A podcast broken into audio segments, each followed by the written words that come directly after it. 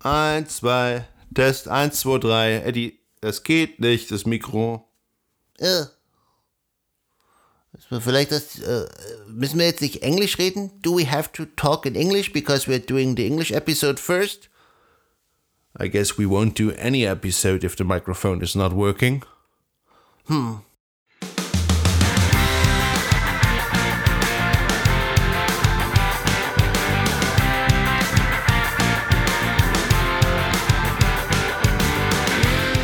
In der heutigen Folge reden wir über WLAN Security noch einmal und wir geben dir eine kleine Einführung, wie man Computersysteme härtet. Das ist der Infosec Podcast mit Sebastian und Eddie dem Infosec Frosch!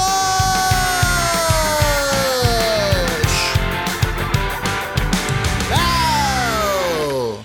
Folge äh, 49? Folge 50, Eddie. Es ist Folge 50. Oh. Sorry, aber heute ist der 28. August 2022. Hallo und herzlich willkommen. Hallo Eddie. Ja, wir möchten gerne mit einem kleinen Follow-up anfangen. Und zwar hatten wir in einer Folge, also vor zwei Folgen, darüber berichtet, dass bei MGM in Las Vegas, also in einem Hotelnetzwerk, die Einstellungen nicht super sicher waren. Ähm, ja, wir wollten einfach nur sagen, es hat sich da jetzt nichts geändert. Aber wir können das nächstes Jahr nochmal überprüfen, denn wir haben schon die Flugtickets gebucht für nächstes Jahr, damit wir wieder auf die DEFCON kommen können. Vegas, Baby! Ich hatte gestern eine Zertifizierungsprüfung und ich gehe davon aus, dass ich sie diesmal bestanden habe. Und zwar OSWP, das ist die WLAN Hacking-Zertifizierung von Offensive Security. Man kriegt da drei Netzwerke. Das Ganze ist überwacht und man hat vier Stunden Zeit und man muss zwei knacken. Es ist nicht wahnsinnig kompliziert.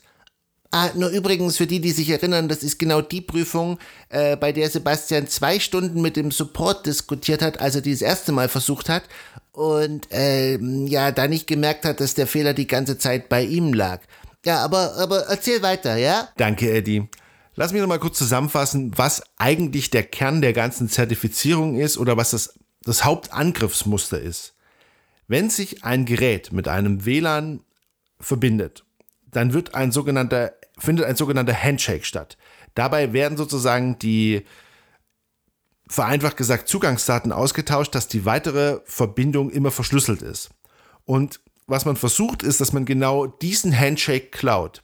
Das heißt, man wartet eigentlich nur darauf, dass sich ein Gerät verbindet oder man deauthentifiziert mit einem speziellen Request, was man auch über, die, die, über, über den WLAN-Adapter schicken kann. Man deauthentifiziert ein bereits verbundenes Gerät und wartet darauf, dass es sich wieder verbindet und kann dann mit, dieser, mit diesem speziellen WLAN-Adapter diesen Handshake abfangen.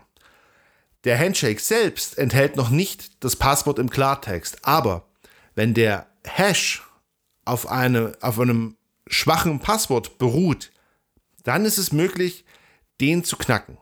Und damit hat man dann Zugriff auf das Netzwerk. Und Eddie, was ist das Einzige, was hilft dagegen? Ein sicheres und starkes, festes Passwort. Ja.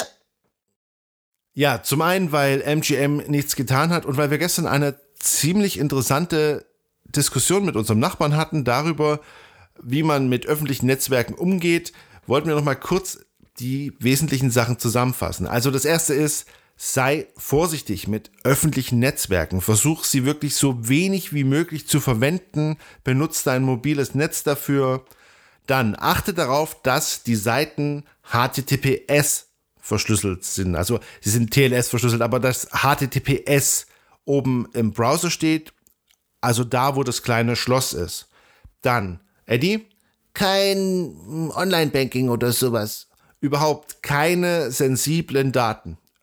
Und ganz wichtig, wenn man fertig ist mit dem WLAN, also wenn man die Verbindung nicht mehr braucht, dann auf Netzwerk vergessen, Netzwerk ignorieren drücken, wie das auch immer in eurem Gerät heißt, damit sich nicht automatisch euer Gerät mit diesem Netzwerk oder vielleicht mit einem gefakten Netzwerk, was vorgibt, dieses Netzwerk zu sein, verbindet. Und eine Sache noch, man sollte in solchen Situationen über einen VPN nachdenken. Also ich nutze den von meinem Arbeitgeber in solchen Momenten, weil ich meinem Arbeitgeber mehr vertraue als ja irgendeinem öffentlichen Netzwerk. Ja, also VPN nochmal kurz zusammengefasst, das ist quasi wie ein Tunnel oder eine Art Schlauch, so könnt ihr euch das vorstellen, der quasi um euren Datenverkehr, der nach außen geht und der vor allen Dingen durch dieses WLAN-Netzwerk durchgeht, äh, gelegt wird und den für den Betreiber des WLAN-Netzwerkes unsichtbar macht. Okay, wer in Bayern lebt, der kennt das vielleicht, aber das gibt es wahrscheinlich auch in anderen Bundesländern oder an vielen Orten, Universitäten.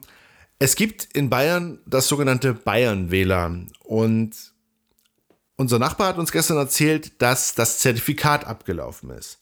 Also zunächst das mal so als Grundregel, wenn irgendwas aufploppt, wenn irgendwas komisch ist, wenn man irgendwas runterladen soll, also irgendwas ist in einem Netzwerk, was noch nie so da war, was vielleicht irgendwie ein bisschen komisch aussieht, das ist immer ein gutes Warnzeichen, dass man sich nicht mit diesem Netzwerk verbinden soll. Aber zurück zum, zum Bayern-WLAN. Also das Ganze kann jetzt zwei Gründe haben, dass dieses Zertifikat, was da angezeigt wird, nicht mehr gültig ist. Grund Nummer eins, Eddie.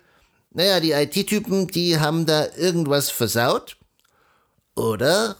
Ja, es kann aber genauso gut ein Angriff sein. Also ein Angriff auf euch sozusagen oder auf, das, auf ein Netzwerk, mit dem ihr euch verbindet. Und das ist gar nicht so ungewöhnlich. Also das äh, gibt es auf jeden Fall in München auf dem einen oder anderen öffentlichen Platz. Und was das Ganze ist, das sogenannte, äh, sogenannte Rogue AP, also Rogue Access Point. Und das ist übrigens auch was, was in der Zertifizierung mit drankommt. Die du ja beim ersten Mal nicht bestanden hast, deswegen übernehme ich mal hier. Also es faked sozusagen ein Netzwerk, mit dem du dich regelmäßig verbindest und versucht dann deine Zugangsdaten zu stehlen. Ähm, übrigens, es gibt da auch Geräte, die das voll automatisiert machen. Hack 5, Hack 5, äh, Wi-Fi Pineapple Tactical für 199 Dollar für alle die, die vielleicht schon vergessen haben, was sich Eddie auf seine Geburtstagswunschliste geschrieben hat. Ja? Also auf jeden Fall, seid vorsichtig, wenn ihr, wenn euch solche Sachen auffallen. Und eine Sache noch zum Abschluss wenn ihr irgendein Netzwerk habt, zum Beispiel zu Hause, und die ursprüngliche Einstellung ist schon so unfassbar alt, so nach dem Motto, das haben wir damals eingerichtet, als wir das Haus gebaut haben. Es wird Zeit, die Einstellungen zu überprüfen, vielleicht auch mal das Modem zu updaten oder auszutauschen. Ja, weil das, was 2005 mal sicher war, äh, muss ja heute nicht mehr sicher sein, ja? Kommen wir zum nächsten Punkt, auf den wir nochmal eingehen wollten aus der letzten Folge. Da ging es darum, wie man ein Krankenhaus hacken kann und wie man es danach erpressen kann. Und wer hätte es gedacht, die Folge hat ein wenig Aufmerksamkeit erregt. Ich denke, Eddie und ich, wir können ziemlich dankbar sein, dass wir in Las Vegas waren. Wir hatten sehr, sehr viele interessante Eindrücke bekommen. Wir haben viele Kontakte geschlossen. Wir hatten sehr, sehr interessante Diskussionen und man muss wirklich sagen, diese ganzen Sachen haben uns jetzt gerade einige Türen geöffnet. Ja, Eddie kann vielleicht bald äh, so einen kleinen Beitrag leisten an der richtigen Stelle. Aber wir wollen noch nicht zu viel verraten.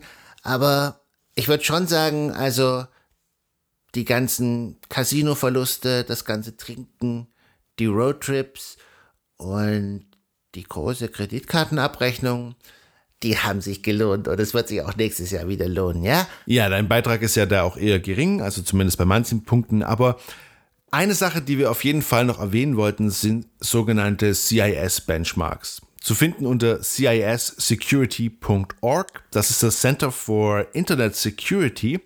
Und was die machen ist, die sammeln IT-Security-Wissen von Regierungsorganisationen, akademischen Einrichtungen, großen Unternehmen und was sie anbieten, sind Basiskonfigurationen für Cloud-Plattformen oder für ähm, ja, mobile Geräte und verschiedene Betriebssysteme. Ja, die verbessern sozusagen deine, deine Grundeinstellung und die, die eliminieren zum Beispiel irgendwelche unsicheren Einstellungen, irgendwelche Protokolle, die sowieso kein Mensch mehr verwendet, oder sie erhöhen einfach die Passwortsicherheit. Auf jeden Fall schau da mal rein. Und vor allem es ist es ist kostenlos. Also wenn du verantwortlich bist für auch für eine kleine IT-Infrastruktur oder dir vielleicht sagst, ja, uns greift sowieso keiner an, es ist auf jeden Fall das Ganze mal wert, da reinzuschauen. Lass dich inspirieren. Es schadet nicht. Und das war's für diese Woche. Das war der Infosec Podcast mit Sebastian und Eddie, dem Infosec Frosch. Vielen Dank fürs Zuhören. Ihr findet uns auf Twitter, Eddie-Infosec. Wir hören uns nächste Woche wieder. Bis dahin, bleibt sicher. Tschüss. Tschüss.